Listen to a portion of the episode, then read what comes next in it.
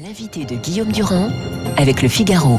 Nous sommes là évidemment pour parler de théâtre. Le livre s'appelle L'école des dames, parodie en trois actes aux éditions de l'Observatoire. En même temps, nous traitons toujours un peu d'actualité, puis vous tweetez beaucoup, mon cher Raphaël. Est-ce que le fait de voir des policiers aux portes de l'Assemblée nationale, ça vous rappelle des souvenirs qui pourraient être ceux du 6 février 34 Je parle évidemment des ligues, ou est-ce que ça n'a strictement aucun rapport? Nous sommes dans une sorte de crise de la démocratie, c'est-à-dire d'une crise entre vous, moi, ceux qui nous écoutent, la police et les magistrats. Non, ça n'a absolument aucun rapport avec les ligards du 6 février 34. Il y avait un grand paradoxe dans la manif de soutien. Parmi les gens qui soutenaient les policiers hier, euh, c'était que nombre d'entre eux avaient ardemment soutenu les Gilets jaunes. C'est-à-dire une opération qui, pendant 18 mois, a tenté de faire passer la police républicaine pour une police vichiste, tyrannique. Et soudain, on voyait les mêmes soutenir les policiers. Alors, on me dira naturellement que certains Gilets jaunes étaient policiers et inversement. Reste que je vois là une dissonance cognitive massive euh, et surtout, surtout, surtout, le, le, le comment dire, la contamination d'une démarche qui, à mon avis, est républicaine de la part de la police, qui consiste à réclamer tout simplement d'être reconnu. Il n'y a, il n'y a pas, c'est une corporation. Après les drames. Après les drames. Naturellement. Après les drames et avant aussi, d'ailleurs, c'est une, c'est une corporation qui a légitimement le droit aussi de s'exprimer. C'est pas l'armée, la police. Ils ont le droit de parler. Euh, et, et, et, et, sa contamination par des gens qui ont un, un agenda politique. Euh, l'autre chose intéressante autour de cette manif, c'était le, les, les, les, arguments invoqués par les insoumis qui ont parlé ensuite d'une manifestation factieuse pour mmh. justifier leur absence.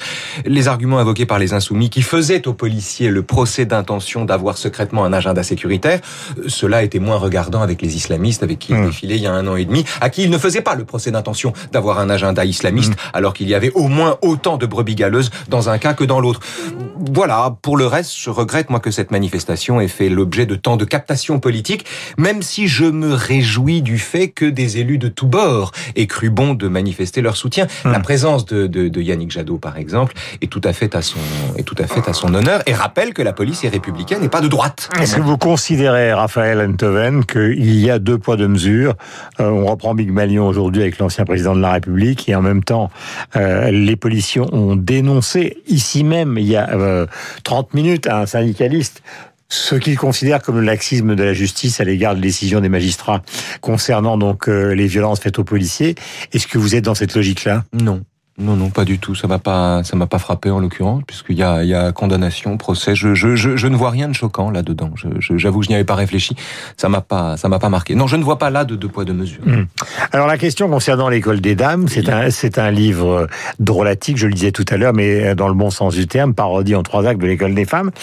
Euh, donc 1662, c'est un texte, c'est un très très grand succès de Molière. Ça n'a pas toujours été le cas. Mmh. Euh, pourquoi nous en parlons aujourd'hui? Parce que c'est évidemment la situation des hommes et des femmes revues par Raphaël Endoven euh, dans un contexte qui est un contexte contemporain à partir d'une pièce qui à l'époque avait fait scandale, je le rappelle, parce que justement il s'agissait de l'éducation des femmes et de la morale qu'on devait leur leur donner, euh, avec évidemment, enfin sous un mode qui était un mode comique. Tout ça démarre à la rotonde. Donc évidemment la rotonde, tout le monde s'en souvient, c'est le QG ou c'était le QG d'Emmanuel Macron. Donc on plonge dans le contemporain. Oh oui, oui, d'accord, mais on plonge pas dans l'émanuel macronisme. En non, on plonge dans le contemporain. On, dans, bah, on est de fait au 21e siècle, si vous voulez. Au, au 17e siècle, Arnulf a trois fois l'âge d'Agnès et il veut la séquestrer pour en faire sa chose, en somme. Mmh. Et ce que la pièce avait de génial, c'est que mmh. Agnès, qui n'apprend rien, elle n'est pas instruite, Agnès, découvre la duplicité, l'intelligence avec l'amour mmh. et, et, et, arrive à s'en sortir de cette manière-là.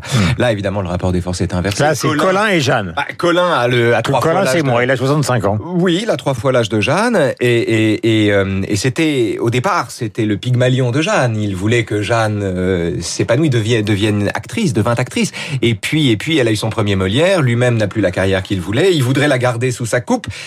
Il voudrait qu'elle ne fasse pas de cinéma, en somme. Et donc, il a l'idée pour ça de monter l'école des femmes avec lui dans le mmh. rôle d'Arnolphe et elle dans le rôle d'Agnès. Mmh. Seulement, comme le rapport des forces est inversé, eh bien, ça pose toute une série de problèmes. Et en réalité, c'est une réflexion sur le théâtre. Mmh. Colin, que vous adorez. J'adore que j'adore. Mais je, je, je, le préfère encore sur scène, c'est-à-dire que j'ai tellement aimé monter sur les planches mmh.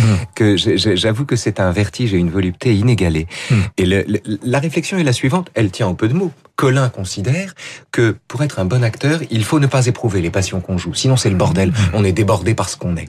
Jeanne considère au contraire, jeune actrice plus moderne peut-être, que euh, les bons personnages sont faits de nos passions. Mm. Et, pour un, et pour un acteur, et ses passions font toute sa science. Et donc, c'est un débat entre les deux. Et comme ils doivent caster celui qui joue le rôle de l'amande Agnès dans l'école des femmes, Ouais. Horace, qui dans la vie réelle s'appelle Nathan et tout à fait homosexuel, et qui donc se voit contraint de feindre un discours qui n'est pas celui qu'il a envie de Mhm. tenir, euh, eh bien le débat re- renaît à cette occasion. Et, euh, ce qui est intéressant aussi dans la façon dont vous traitez cette affaire-là, c'est qu'il y a un côté Blanche Gardin, c'est-à-dire qu'au fond, Ouais.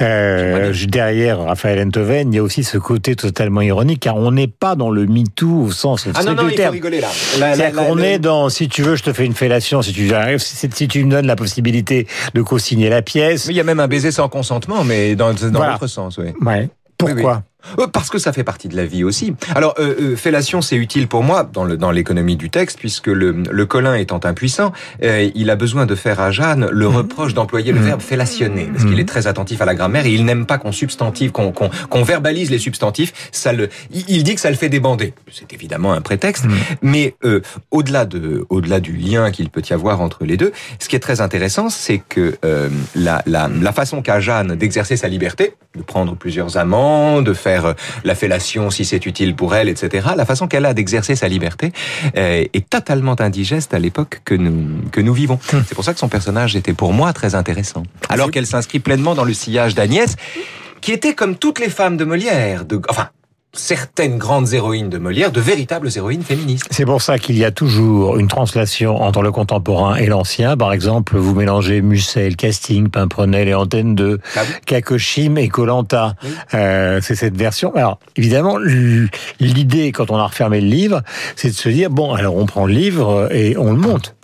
Ah oui. Oui, oui, bien sûr, c'est l'idée. En fait, quand j'ai écrit cette pièce, je, je l'ai écrite, euh, j'ai pu euh, l'écrire en alexandrin, ce qui, ce qui prend du temps. Euh, ça prend du temps. Chaque phrase est une victoire, euh, chaque vers est une victoire. Un peu, c'est une distillerie. Euh, j'ai- j'ai- euh, les théâtres étaient tous fermés et on Hmm. n'y voyait pas clair.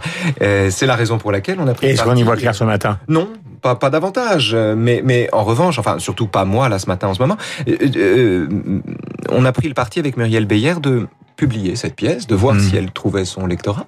Et si c'est le cas, de la, de la proposer ensuite à un théâtre. Voilà, on le fait dans ce sens-là. Alors, l'école des dames, vous rirez, et en même temps, ça vous rappellera donc cette pièce. Il Je faut voudrais qu'on rire, il écoute. faut rire, on n'a pas le droit de ne pas rire. Voilà, je voudrais qu'on écoute avec notre bien-aimé réalisateur l'une des versions qui était beaucoup plus, comment peut-on dire, beaucoup plus soft. C'est celle qui mettait donc dans les deux rôles principaux Bernard Blier et la divine Isabelle Adjani. Souvenez-vous. Petit serpent que j'ai réchauffé dans mon sein et qui, dès qu'il se sent par une humeur ingrate, cherche à faire du mal à celui qui le flatte. Pourquoi me criez-vous J'ai grand tort, en effet. Je n'entends point de mal dans tout ce que j'ai fait. Suivre un galant n'est pas une action infâme C'est un homme qui dit qu'il me veut pour sa femme.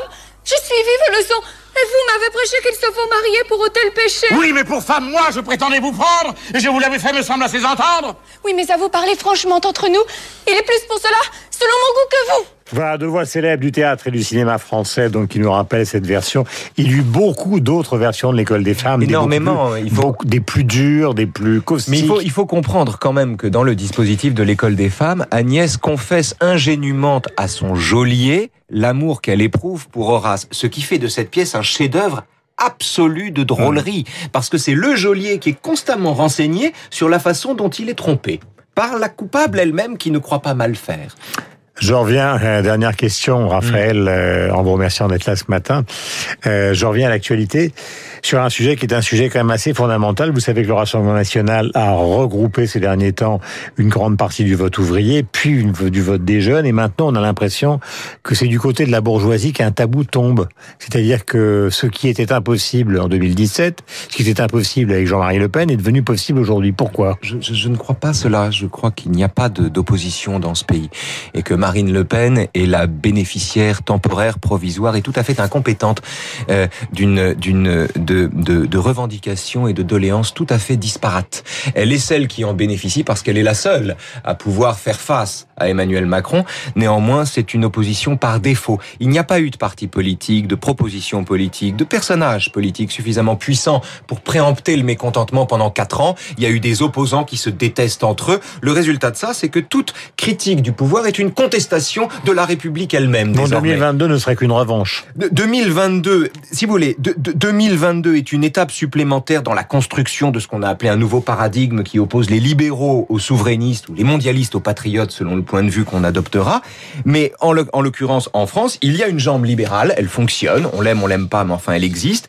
Il n'existe pas encore, à mon avis, d'opposition consistante à cette jambe-là, ce qui ne veut pas dire que Marine Le Pen ne peut pas l'emporter sur un malentendu. En revanche, elle ne représente elle-même elle représente très mal les, les, les suffrages qui vont se porter sur elle et qui, à mon avis, se porteront davantage contre le président. Édition de l'Observatoire, l'école des dames, donc parodie en trois actes signée par Raphaël Enthoven. Nous serons tout à l'heure avec Franz-Olivier Gisbert, il est 8h28. Merci d'être venu ce matin avec ce petit carnet noir et des lunettes noires car vous avez un petit orgelet. Qu'il faut, toujours, écoutez.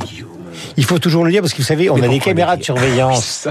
Alors les gens se disent toujours c'est une sorte d'affectation. Ah oui, non, non, là, je, non, je suis pas affecté, je suis borgne. Voilà, ce n'est pas une dénonciation, c'est une vrai. explication. 8h28.